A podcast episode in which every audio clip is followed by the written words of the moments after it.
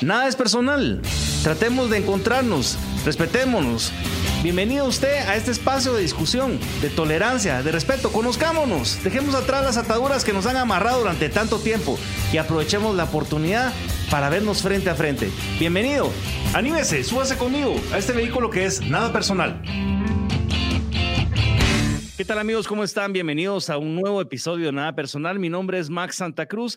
Espero que nos acompañen durante el desarrollo de este episodio interesante, siempre tratando de presentar temas que nos puedan ayudar a, generar criterios, a tomar mejores decisiones y por supuesto a complementar las que no, las que ya tenemos o las que de repente no, no nos surgen por ahí porque no hemos tenido acceso a temas eh, en, enfocados desde estas aristas. En esta oportunidad tenemos a un invitado que estamos saludando desde más allá del, charco, desde el otro lado del charco, como se dice, eh, desde Londres directamente lo tenemos en vivo, eh, por supuesto, y le damos la bienvenida. Sé que allá ya son horas tardes de la noche, aquí todavía estamos en un horario accesible de trabajo, así que le damos eh, la bienvenida y agradecemos también, por supuesto, a José Antonio Arguedas por acompañarnos en este episodio de Nada Personal. José, ¿cómo estás?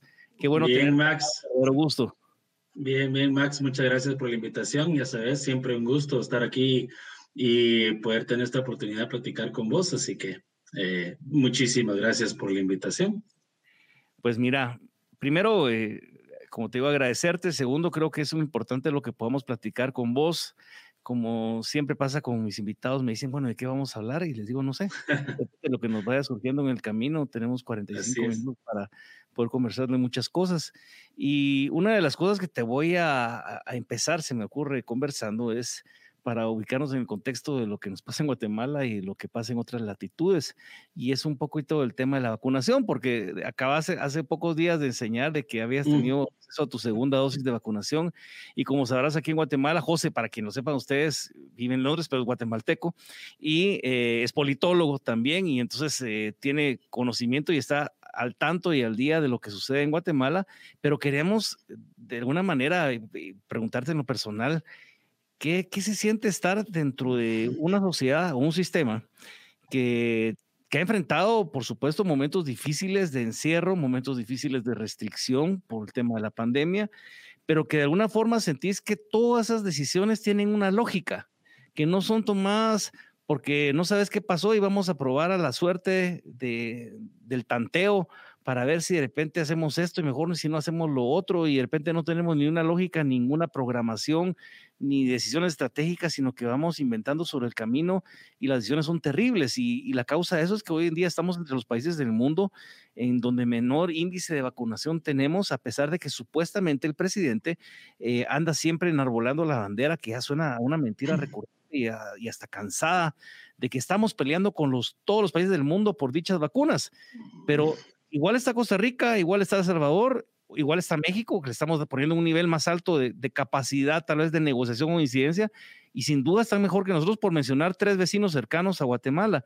Ahora, ¿qué se siente esto en, un país como, como, como, como, Inglaterra? Estar en un sistema con esas características de una pandemia, con esas restricciones duras, pero que estás viendo que, va caminando o que va funcionando algo con sus dificultades y que tenés una esperanza de que va a haber una solución en lo que está en tus manos en, en, algún tiempo. Aquí en Guatemala no tenemos esa, esa, esa, esa esperanza tan clara, una incertidumbre horrible y que a final de cuentas se traslada al, desánimo, a, la, conflictividad, se traslada a la impaciencia eh, y afecta mucho la parte emocional. ¿Cómo has vivido esta pandemia en Inglaterra y qué, nos puedes compartir tu experiencia?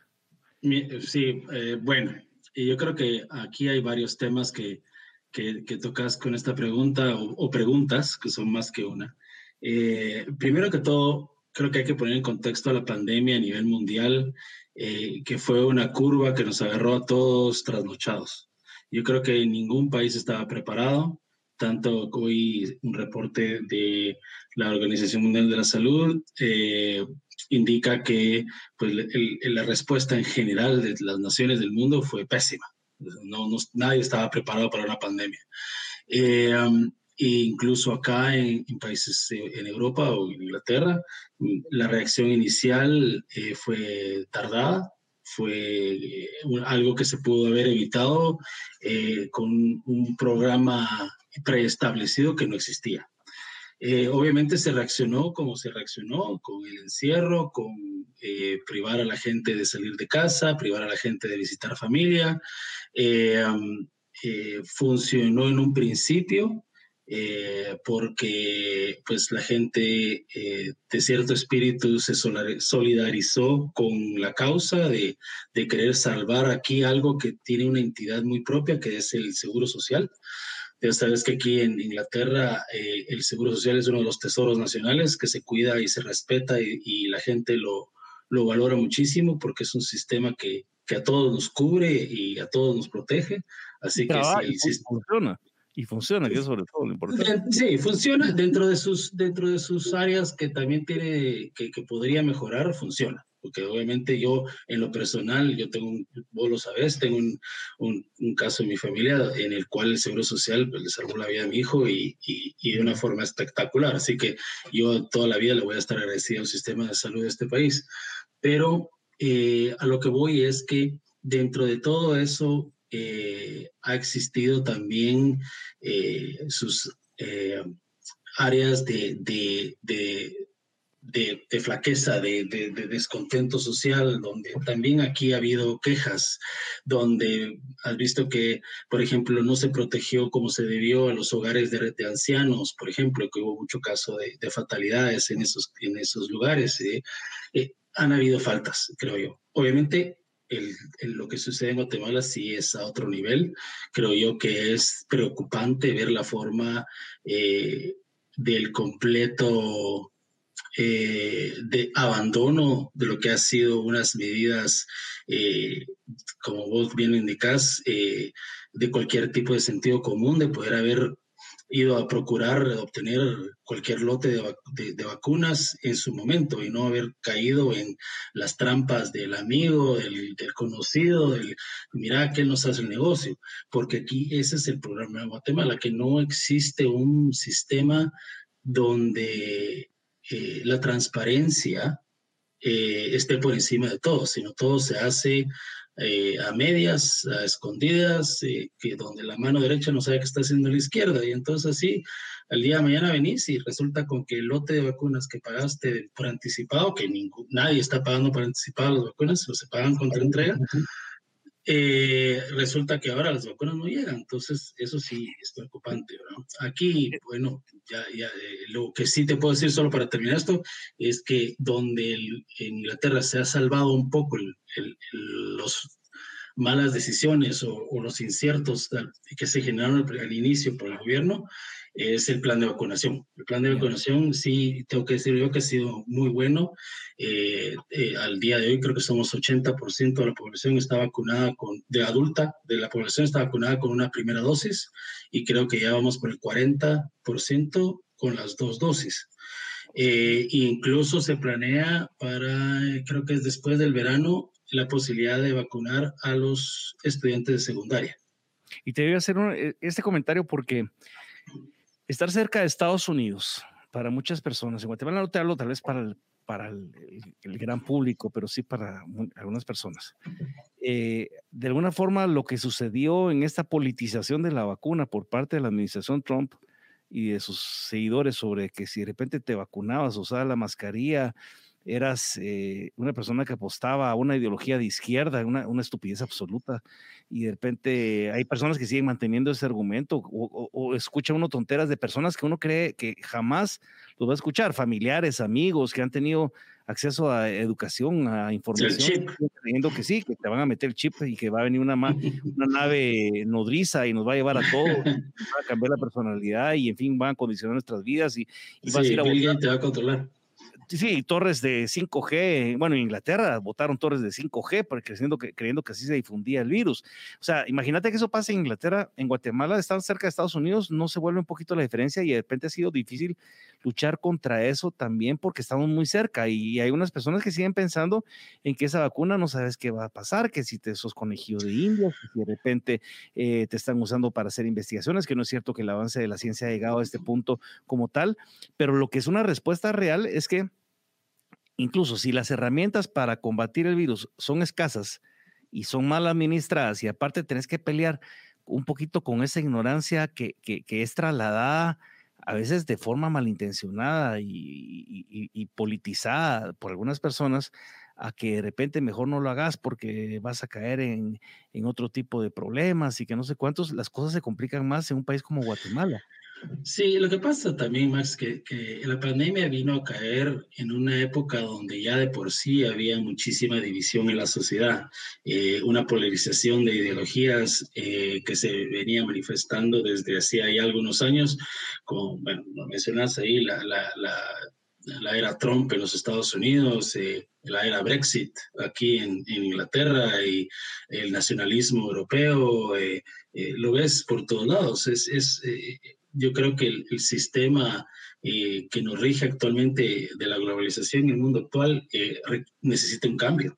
Y creo que la pandemia ha venido a reflejar un poco eso, en el sentido de que necesitamos ser más solidarios, en el sentido de que necesitamos ser apegados más a la ciencia, apegados a la realidad y no llevarnos por ese sentimiento de bien y mal, porque yo creo que aquí es donde está el problema. Nos han puesto en una lucha entre el bien y el mal, donde todos o están, todos se creen que están en el bien y que los demás están con el mal. Y, y no existe puntos medios de encuentro donde la gente pueda, de diferentes puntos de vista, llegar a decir, miren cómo, cómo trabajamos juntos. Espero yo que la pandemia haya empezado a generar un poco más de esa iniciativa de decir, eh, aquí hay que trabajar juntos y, consolidarte como comunidad, ver que tu vecino, si está bien, si está saliendo a comprar su comida o no, e, eso que nos genera un poquito más de, de, esa solidaridad entre nosotros mismos. Y en ese sentido, quiero hacerte dos preguntas. Una es, eh, la primera, es ver si ese debate ideológico casi de la vacunación sucedió en Inglaterra o no sucedió. Eso es uno. Y segundo, después de que vos mencionabas lo del Brexit, me parece interesante porque el Brexit de alguna forma eh, fue a romper eh, parte de esa lógica mm, internacional de, de, de, de colaborar o de cooperar o de alguna forma de convivir en una comunidad más amplia que también se borra o se trata de borrar desde la administración Trump eh, por diferentes razones. No digo que esto haya pasado en, Inglaterra necesariamente por, por esto, pero, pero eh, en Trump se, se, rompió el multilateralismo, ya me estoy haciendo bolas en, en y se favoreció el bilateralismo o eventualmente las decisiones propias de cada país. Al romper esto, eh, no sé si de repente la pandemia, en, eh, después de esta vivencia del Brexit en Inglaterra especialmente, en Reino Unido, empiezan como que a, decir, bueno, hijo, pues nos fuimos por un ejercicio otra vez de regresar a ese nacionalismo europeo, a esa parte específica del, del Reino Unido, de lo que corresponde. Y hoy en día estamos viendo que una pandemia nos tiene que enseñar que tenemos que coordinarnos a nivel de naciones, eh, porque no podemos frente eh, a, fenómenos como estos, que no estábamos nadie preparados, como bien lo has mencionado, pues enfrentar esto de manera eh, aislada, sino que tenemos que hacerlo de manera integral. Esto podría cambiar de alguna forma el sentir, no de regresar, ni pero sí de un poquito el sentimiento de lo que se creía tan firmemente en el Brexit y que hoy en día de repente con esta pandemia podría ser como, como, como ya una reflexión distinta a la que se vivió hace un año y medio, dos años. Y lo, te voy a ser muy sincero, lo veo difícil y te lo voy a explicar por qué. Uh, el, la cuestión con Brexit es una cuestión compleja. No es eh, solamente que haya sido un sentimiento nacionalista de proteger eh, lo mío y, y, rechazar lo que está del otro lado del canal, sino eh, es es una dinámica que incluso dentro del mismo Reino Unido es compleja, donde los centros urbanos, eh, como Londres, por ejemplo, como Manchester, eh, como puede ser en Escocia, Edinburgh, son lugares donde no se refleja la realidad de lo que está sucediendo en el resto del país. Entonces, existe una dinámica donde no ha habido el desarrollo económico que se necesitaba o que se deseaba en ciertos lugares del país, donde se fue fomentando ese sentimiento nacionalista que apoyó el Brexit.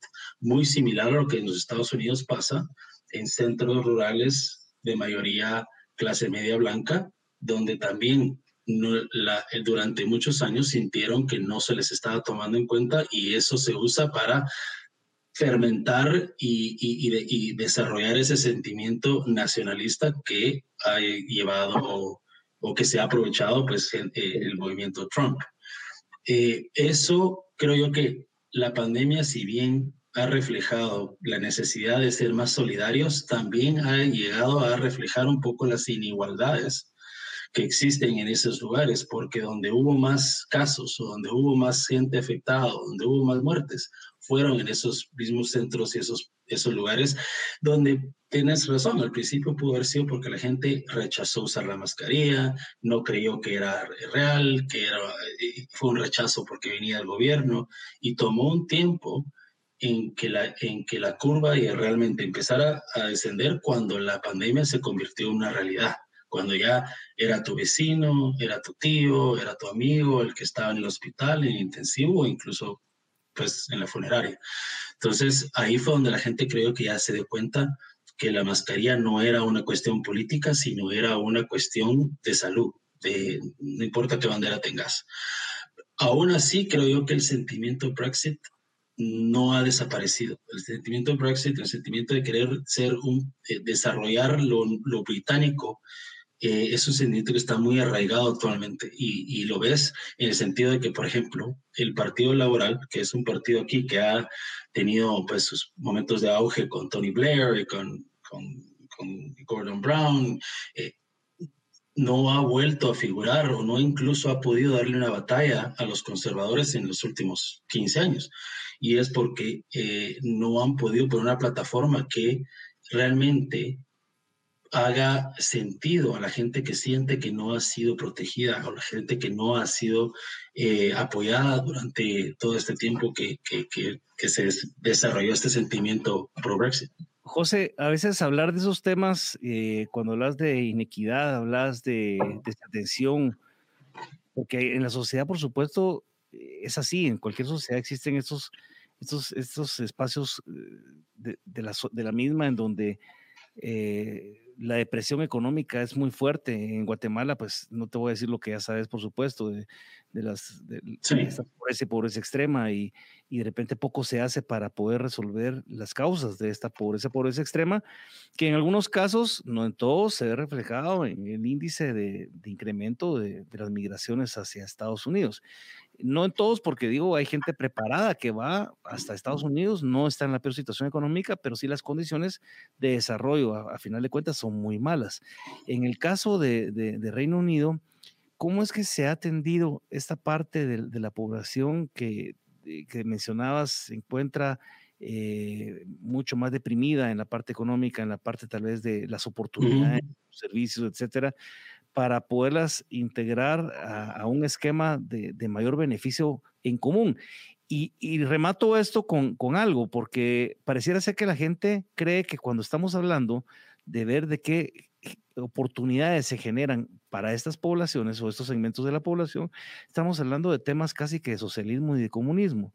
Y personas incluso empiezan a creer de que eh, una pelea eh, me parece bastante desafortunada y bastante corta de, sentido, en donde empiezan a decir que si tienes que privilegiar los derechos individuales de los colectivos, y, empezás a, decir, bueno, sales de quien pueda, y eso no funciona en nuestras realidades. ¿Cómo es que funciona esto? ¿Qué es lo que está haciendo eh, Reino Unido en general para tratar de sacar a estas personas e integrarlos dentro de un espacio de oportunidades? En Guatemala, pues ya lo sabes, eh, tenemos esto que es, creo que, junto con la corrupción, por supuesto, las grandes agendas y grandes temas, entre otros tantos, por supuesto, que todavía estamos pendientes de resolver. Bueno, una, otra pregunta que, podríamos tener un programa completo solo con esta pregunta, pero bueno, vamos a tratar de, hacerlo lo, más conciso posible. Como vos sabés, eh, mi trabajo diario uh, y tal vez para ayudar aquí un poco a entender a los que nos escuchan, eh, yo trabajo en el área de lo que es responsabilidad corporativa y el área de sustentabilidad o sustainability, como le llaman acá. Eh, lo he venido haciendo por hace más de 20 años y eh, con esto es un, es un tema en el que tratamos de ayudar a las empresas a entender cuál es el rol que tienen dentro de una sociedad. Y no es el rol solo económico, sino es el rol del propósito social. ¿Cuál es el propósito social que tiene una empresa? A lo que voy con esto con tu pregunta es que si un país o una, un sector económico productor eh, o un gobierno que representa una sociedad no reconocen que el desarrollo integral de toda la sociedad conlleva una mejora económica en general de, la población, estamos en mal camino. Si vamos por la política de sálvese quien pueda y mis valores y mis derechos personales valen más que los colectivos, vamos en mal camino. Porque si yo como empresa, yo como productor, no tengo una sociedad pujante, económica, eh, con poder adquisitivo, no voy a tener ningún beneficio. Aparte que mis recursos, mi capital humano, eh, los mismos empleados que voy a poder tener en mi, en, mi, en mi empresa, no van a poder tener la capacidad, el conocimiento, la, la, tecnología, el, el, el, el, desarrollo que yo necesito para poder competir a nivel mundial. Entonces, el, tema de desarrollo es muy, muy importante y te lo voy a poner así. Aquí tenemos también, eh, pues, políticas eh, bastante, eh, si lo querés ver así, más estrictas de lo que tiene Europa en temas de migración, pero no, en, no al punto que tiene Estados Unidos, pero tenemos... Y solo te interrumpo, eh, llega a los niveles que aquí en Guatemala, vos sabes que hemos vivido ya un poquito al extremo y un poco ridículo, como te digo, de esto, y lo repito a cada rato, pero es que es para encontrar la, la forma de explicarlo. O sos pirulo o sos ultra crema, ultra sur. Sí me explico, no, no, no, si vos hablas de esto, lo que vos estás hablando, ah, para muchas personas, si te metes a, a, navegar en Twitter y empezás a explicar lo que vos estás diciendo, de entrada te ponen una etiqueta que sos ah, sí. Lo dicen sí. porque sos quien sos, porque estudió donde estudió, porque cómo es posible que una persona de la marroquín vaya a pensar en algo en ese sentido. Incluso me imagino que las discusiones se dan en el ámbito familiar, como se da en mi caso también.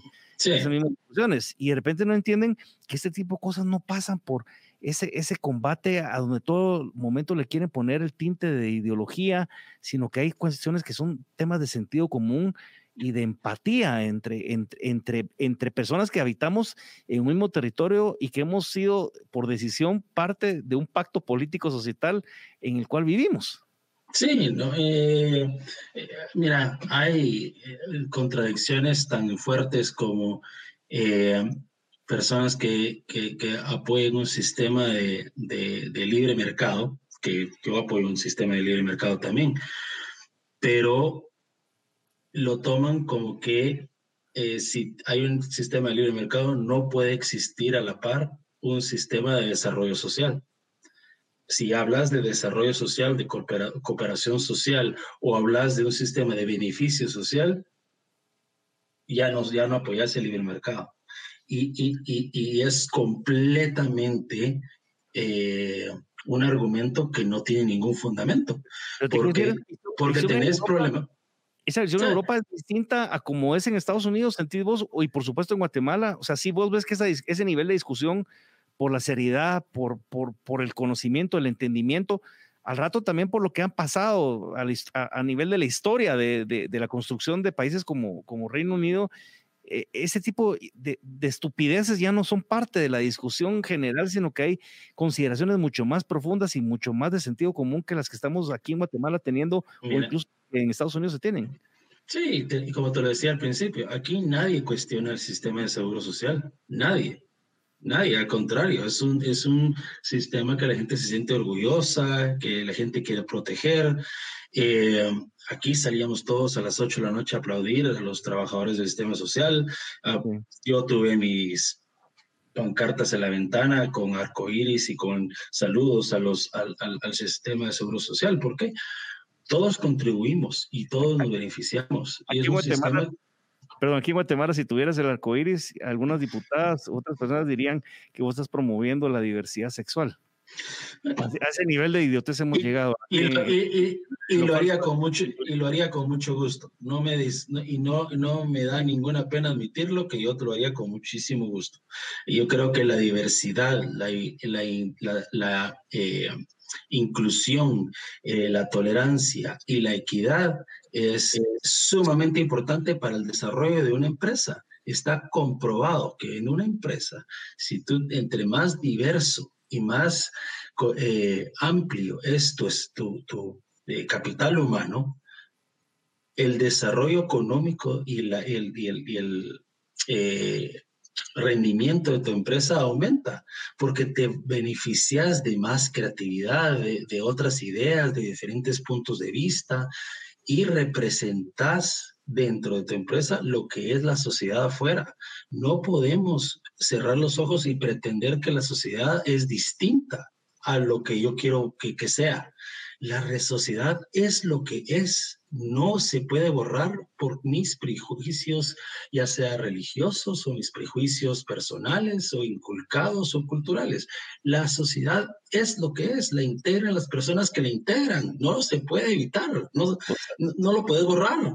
Sabes que esa parte de la integración dentro de esa multidiversidad cultural que hay, lingüística incluso que hay en el Reino Unido, a veces la gente uno escucha, es que después lo que está pasando es culpa de que de repente Francia y que de repente Reino Unido permitan que haya tanto árabe, que haya tanto eh, de otros países que llegan a sus, a, sus, a sus países y por eso que generan solo escándalos.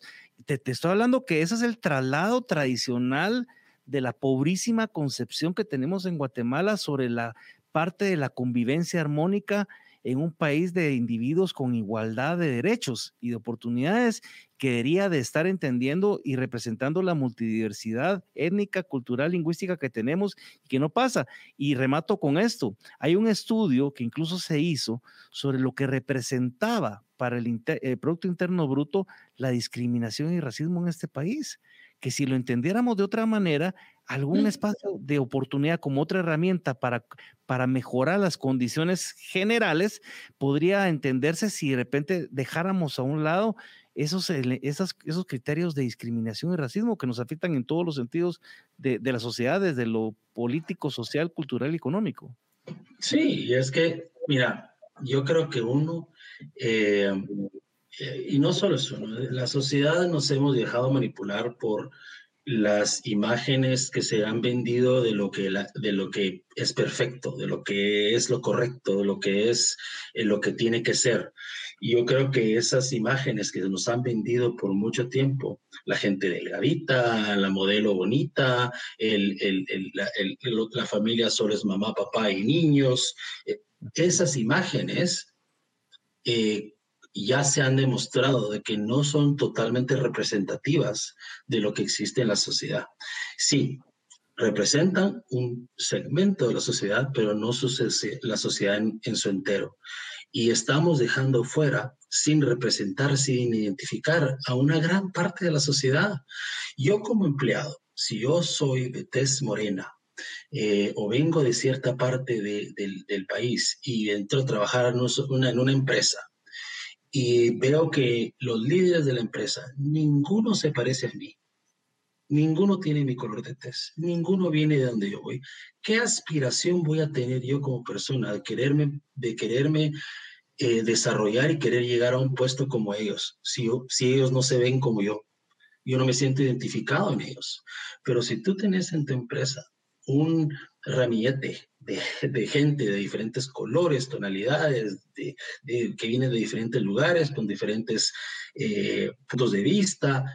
La gente, tus mismos empleados, se sienten inspirados, se comprometen, eh, trabajan más, quieren desarrollarse porque se ven identificados en esos líderes y dicen, si él llegó, sí, y si él llegó, yo puedo llegar. Claro. Y entonces, se, se, se, y eso está, no me lo estoy inventando yo, eso hay, hay libros, hay, hay muchísimos estudios hechos acerca de, de, la diversidad y la inclusión, y son, como te digo, es un tema que podríamos platicar por horas si querés, y lo dejamos para, para, para otro, para otro día, pero lo, lo, lo termino con esto. si nosotros como sociedad seguimos dejando fuera a la gente que no se siente identificada o representada por lo que por nuestro actuar, por nuestras eh, concepciones de sociedad, esa gente va a buscar otros espacios para identificarse, para, para y esos espacios no van a ser eh, espacios que les permitan a ellos desarrollarse y, llegar a posiciones donde también van a beneficiar a la economía de un país, van a beneficiar a la sociedad, porque no les estamos permitiendo. Eh, te pongo un ejemplo y con esto termino. Eh, en este país, el 20% de las personas tienen algún tipo de, discapacidad física. Estás hablando que son un número fuerte de la sociedad. Si nosotros no incluimos a esas personas dentro de nuestro, de identificar como sociedad, estamos excluyendo a un capital humano muy importante.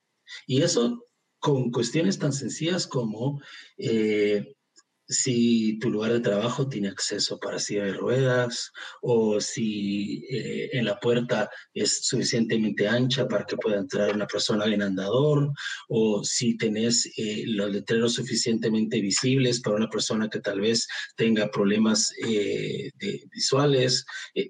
es, son cuestiones tan, tan sencillas como esto. Y lo último es, eh, porque ahorita localmente estuvimos hablando de eso en un proyecto que estoy organizando en la empresa de trabajo, es eh, la inclusión y queremos cambiar la, la forma en que eh, usamos modelos que representan la ropa que se vende. Y nos estamos asociando con una empresa de modelos con discapacidades. Y, y, no es como solo por el, el hecho de, de querer hacer un token, como dicen, ¿verdad? Sino es realmente la idea de incluir, promocionar una imagen mucho más diversa, que más gente de la sociedad se siente identificado con lo que yo vendo y así tener más clientes. Eh, José, sin duda, estamos hablando de, el otro día tuiteaba yo que tristemente, y no lo digo por, por negativo, porque eso la gente cree que es como negativo, sino un poquito por revista, que de repente qué lindo sería eh, conocer eh, cómo es el actuar de autoridades en un país del cuarto mundo y que yo se los saludaba desde el quinto mundo, ¿verdad? O sea, estamos llegando al tercero. Y digo esto porque eh, estos ciudadanos, por mencionarte lo, el segmento que acabas de mencionar de discapacitados, en Guatemala, en, a diferencia de donde vos vivís y con las empresas que te relacionás, estamos hablando de ciudadanos de primero o de segundo orden. Aquí en Guatemala son de segundo o tercer orden cuando todos deberíamos ser de primer orden sin importar nada. Eh, el ejemplo es muy trágico cuando de repente le decís a alguien, mire, sabe que usted con una silla de ruedas trate de cruzar de, eh, de la Roosevelt, de Tical Futuro al otro lado. ¿Cómo hace una persona para cruzar en sus silla de ruedas de Tikal Futuro al otro lado si las rampas tienen gradas, si no hay un elevador, si no hay condiciones para que esta persona pueda subirse a un autobús que de repente tal vez antes los de Transmetro tal vez sí te lo ofrecen, pero si no eh, tenía un molinete y no podía entrar a la silla de ruedas, ¿cómo iba a hacer esa persona para subirse a la silla de ruedas y pasar un molinete? Para ingresar a un transporte público. Eh, las banquetas, como vos decís, en, la zona 10, sin ir muy lejos de donde estamos acá, no puedes transitar eh, sobre la diagonal, por mencionar una zona de las 20 mil calles que deben ser iguales, porque hay postes con cables a media, a media acera, hay diferentes desniveles y, banquetas rotas, eh, y pareciera ser que a nadie le importa. Ahora, en todo este ámbito de la experiencia, lo que vos te ha tocado vivir aquí en América Latina, en Centroamérica, en Guatemala, que lo conoces bien, que has trabajado esos temas como los que he mencionado ahorita, pero que has desarrollado la posibilidad de entender otras perspectivas desde otros ámbitos culturales, sociales, políticos, de sistema, ¿cuál crees que es lo que nos hace falta? Eh, en esta fórmula, que por supuesto no es una, y como decimos, tal vez llevaría otro programa entero, el poder recomendar en dónde estamos fallando, porque hay empresas en Guatemala que le están apostando incipientemente, aunque no es tan nuevo, al programa de responsabilidad social empresarial, pero tal vez no han llegado a esos niveles como los que se manejan en, sistemas eh, como en Reino Unido. ¿Qué es lo que nos haría falta a nivel de, de nuestra sociedad y nuestras realidades? Esos elementos importantes que nos permitieran salto, salto calidad a tener sociedades más incluyentes, más inclusivas, más, más eh, integradas, mucho mayor eh, ser eh, receptivas a, la diversidad en la que vivimos? Mira, dos cosas. Uno, el movimiento de responsabilidad social corporativo o, empresarial en Latinoamérica es, ha, ha, cambiado bastante pero aún sigue fuertemente ligado a la filantropía. Y yo creo que son dos cosas muy diferentes, realmente ver lo que es una responsabilidad corporativa y lo que es filantropía. Y muchas veces se confunden. Y lo que se presenta como responsabilidad social es filantropía. Es yo ayudo a causas, a beneficiar, eh, pues, tengo una fundación y, eso no es responsabilidad corporativa. Responsabilidad corporativa. Es mi, deber, como cristiano. Muchos de ellos responsabilidad, responsabilidad corporativa empieza por el respeto a la ley y sigue por el respeto a los derechos y convenciones internacionales, tanto en protección a la gente como al planeta. Eso es una responsabilidad corporativa seria el hecho de que yo no puedo decir que soy, tengo responsabilidad corporativa si por un lado ayudo a un hogar de ancianos, pero por el otro lado dejo de pagar impuestos y busco fórmulas para no pagar mis impuestos. Eso no es responsabilidad corporativa. Entonces hay que hacer la diferencia. Y en el que decís, en el factor que hace falta, y no solo en Guatemala, sino en muchísimos lugares del mundo, es transparencia. Creo que la transparencia es el arma que ah, facilita a tanto a una sociedad como a un sector económico, como a un sector, los sectores sociales, a poder realmente desarrollarse de una forma eh, eh, productiva, de una forma sana, de una forma que realmente genere eh, beneficio a la sociedad. Si yo soy transparente en mi hacer, yo soy transparente en la forma de operar, yo soy transparente en la forma en que yo eh, pago mis impuestos, en la forma en que yo eh, eh, manejo mis empleados, en la forma en que yo opero dentro de mi, dentro de mi industria, eso va a llevar a una, a, a una mejora de la economía. Y como gobierno, obviamente la transparencia en el, en el, en el ejercicio del poder es, es lo que más nos hace falta y carece en países como Guatemala y muchos países de la región y, del mundo. Yo creo, que ahí se amarra con lo que vos decías, la parte de la fiscalización es fundamental y también es fundamental saber que eh, el irrespeto a la ley tiene una consecuencia. Mientras no sepamos que el irrespeto a la ley tiene una consecuencia, eh, al rato no vamos a entrar en esa dinámica de, de, lo que se dice con lo que se actúa, sino que es muy fácil hablar 20 mil cosas, pero de repente en los hechos y en los actos es donde nos quedamos ya cojeando y no concretamos de todo. No solo sea como, como, y lo digo esto, no solo como eventualmente como algunos empresarios, pero también incluso como trabajadores en, ese, en esa responsabilidad y respeto del cumplimiento de mi labor como, Por supuesto. como trabajadores, en, no, en la no deformación de lo que en su momento eh, se entiende como un sindicato o como, como, como una unión de trabajadores que también defienden sus derechos de manera responsable y no los que vemos a nivel politizado como Joviel Acevedo, que realmente es una verdadero lastre para esta sociedad. Pero a veces lo fregado es por dónde empezamos teniendo autoridades electas con tan poca credibilidad, con tan poca legitimidad, eh, una ciudadanía que de repente no le interesa, que nos quejamos de todo, pero nos interesa poco eh, mejorar la oferta electoral o mejorar nuestra responsabilidad de cara al cumplimiento de la ley. O sea, cada quien aquí en Guatemala, vos lo sabes, y nos dicen, ah, la puchica, es que aquel logró eh, no pagar tales impuestos, ah, vos que vivo, aquel, o aquel que pila, o aquel se pilas porque logró venir y darle la vuelta, porque ¿para qué le voy a pagar yo a este gobierno que se lo roba? Entonces siempre encontramos una justificación eh, que, que, nos, nos libere de nuestra responsabilidad. Y así trasladamos esto en cadenita, vamos.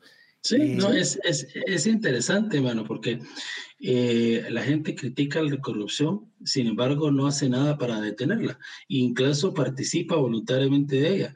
Y vos ves que muchas veces la gente que critica ah, que este gobierno se lo roba todo, es la primera que va a aduanas y, paga mordida para que le saquen su carga, o, eh, eh, y, y, en vez de realmente tratar de buscar una mejora en el país que, que, que vaya compaginada, como decís, con una certeza jurídica, que donde todos somos iguales ante la ley y todos recibimos la misma sanción al quebrantarla, y un sistema de transparencia que administre ese sistema de justicia.